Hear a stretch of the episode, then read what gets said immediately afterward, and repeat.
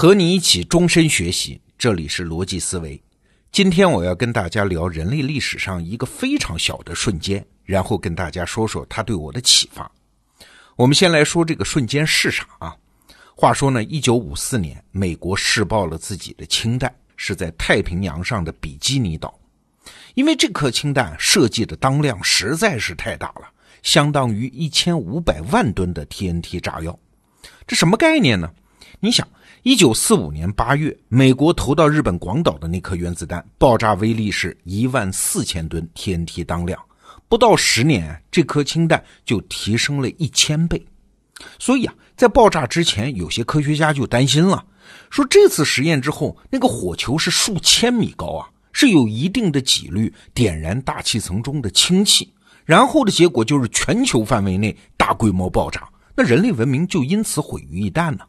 好了，实验的当天，有一位参与核爆的科学家啊，他忘了带护目镜啊，所以呢，有一位地位相对低一点的年轻工程师吧，叫弗里德曼，就把自己的护目镜借给了他啊，谁让自己地位低呢？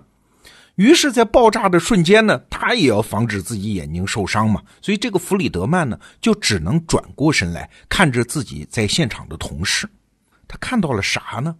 他看到自己所有的同事，他们脸上的惊恐和绝望的表情在不断扩大呀。为啥？这些科学家也担心有人说的啊，这个氢弹会点燃大气层中的氢气，人类文明毁于一旦。在这个时候，他们其实是没把握的。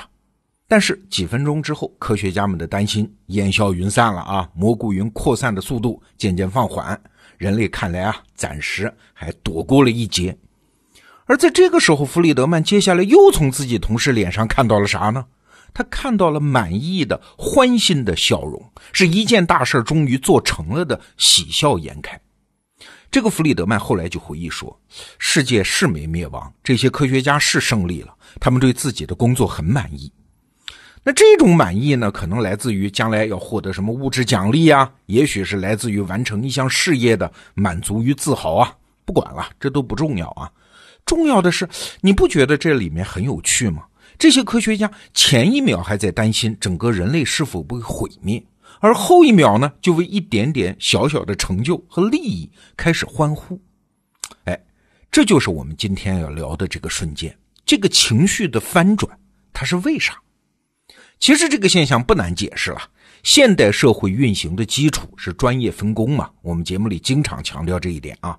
而专业分工决定了这些科学家的工作只是研究氢弹这个武器啊。至于怎么用，那是政治家和军人的事儿。咱们不能要求科学家为这件事承担道德责任，否则科学研究就没法搞了呀。所以啊，任何一个科学家他都身兼两个角色。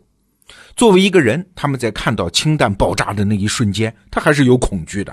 这毕竟是杀人的东西啊，有可能毁灭全人类啊。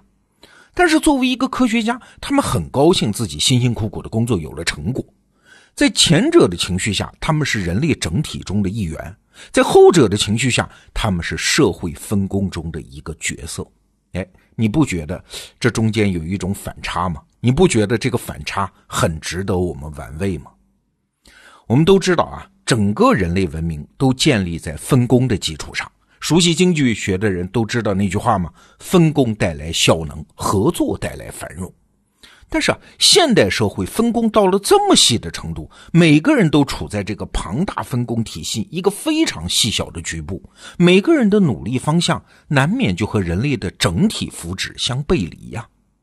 其实这个现象，中国古代就有啊。我们不是有一句俗话吗？说棺材铺的老板盼着多死人，这也是这个现象。但是现代社会的技术力量那么大，分工那么细，这个现象是不是已经发展到威胁人类生存的地步了？举个例子，黑客。如果你去问任何一个黑客啊，他为什么要破坏别人的计算机系统？大部分情况下，他们都不是为了具体的利益。而是为了在黑客圈子里显自个儿的本事啊！我的破坏力越大，就越显得自己水平不同凡响。你看，这也是分工中的价值观和整个社会伦理冲突的一个例子。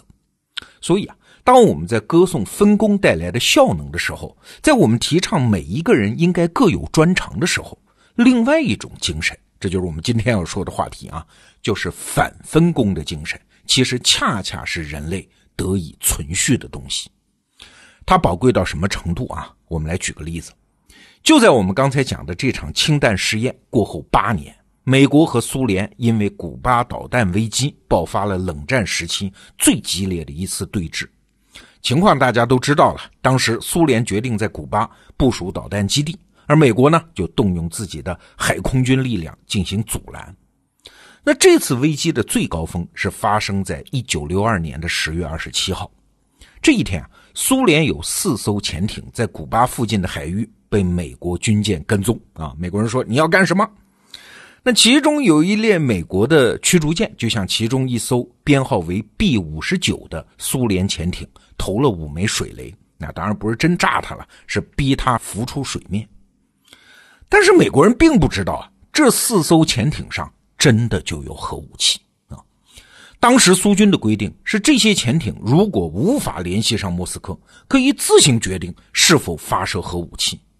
而深水下的潜艇当时确实没法和莫斯科通信呢，因此按照规定，艇长与政委自行判断。如果他们判断确实美国人现在打我们是因为核大战已经爆发，他们就必须履行作为军人的职责，向美军发射核武器啊，以在核大战中取得先机。要不然要你这种核潜艇干啥呢？当时啊，四艘潜艇的总政委叫瓦西里·阿尔西波夫，恰好也在 B 五十九上担任大副啊，所以艇长不是这艘船上的最高长官，他就向他请示。阿尔西波夫执意反对这个决定啊，就说一定要上浮之后联系莫斯科再做决定。那最后没办法，他官大嘛，所以 B 五十九就上浮，美国驱逐舰一无所知，只是把他驱离了。好险呐！事后，苏共当时的总书记赫鲁晓夫和美国总统肯尼迪都惊出了一身冷汗，因为当时两国之间没有直接的热线沟通啊。按照当时美军的规定啊，搭载核武器的飞机飞行员是有权按下核武器的发射按钮的。如果 B 五十九潜艇上的核弹发射出来，那美军一定会把核弹再扔回去的，作为报复嘛。所以核大战很可能就在两国领袖完全不知情的情况下爆发，而人类文明也许就会因此毁灭。所以啊，肯尼迪的特别顾问叫史列辛格说了一句话，说这一刻不光是冷战历史上，而且是人类历史上最危急的时刻。好，我们来想想，如果按照我们刚才的解释，现代社会必须依靠专业分工才能运行，那么这艘苏联潜艇 B 五十九上的军官。他履行了军人的职责。如果他忠实执行了上级制定的规章标准，人类文明没准就完蛋了。那为什么没完蛋呢？这就是我们今天要说的反分工的精神在起作用。在关键时刻，有人会跳出自己在大机器上的那个螺丝钉的角色，想起自己是人类一员的身份。哎，那有一个疑问就产生了啊！你看，我们今天涉及到两个概念。一个是分工，它能带来效能和繁荣；另外一个呢是跨界，或者说反分工，它能带来安全和人类的共同福祉。这是两个相反的趋势啊，那他们矛盾吗？其实只要细想一下，也不矛盾。首先啊，分工带来效能，合作带来繁荣，这个规律过去如此，将来也不会变。但是分工是怎么细化的呢？哎，其实正是依赖我们今天讲的跨界和反分工嘛。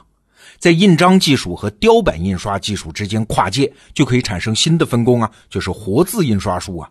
在网站和零售之间跨界，就能够诞生新的分工啊，电子商务嘛。人类的分工从三百六十行这么粗疏的分工，演化到今天这么细致的分工水平。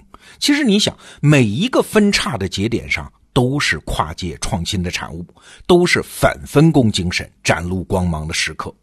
对个人是这样，对整个人类也是这样啊。所以，我们经常念叨的那句话：“分工带来效能。”但是与此同时，还有两句话也不能忘。第一句是“分工也带来风险”，第二句话是“反分工才能够促进更细的分工”，而且反分工精神能在关键时刻带来人类的救赎。好，这个话题我们就聊到这儿，明天见。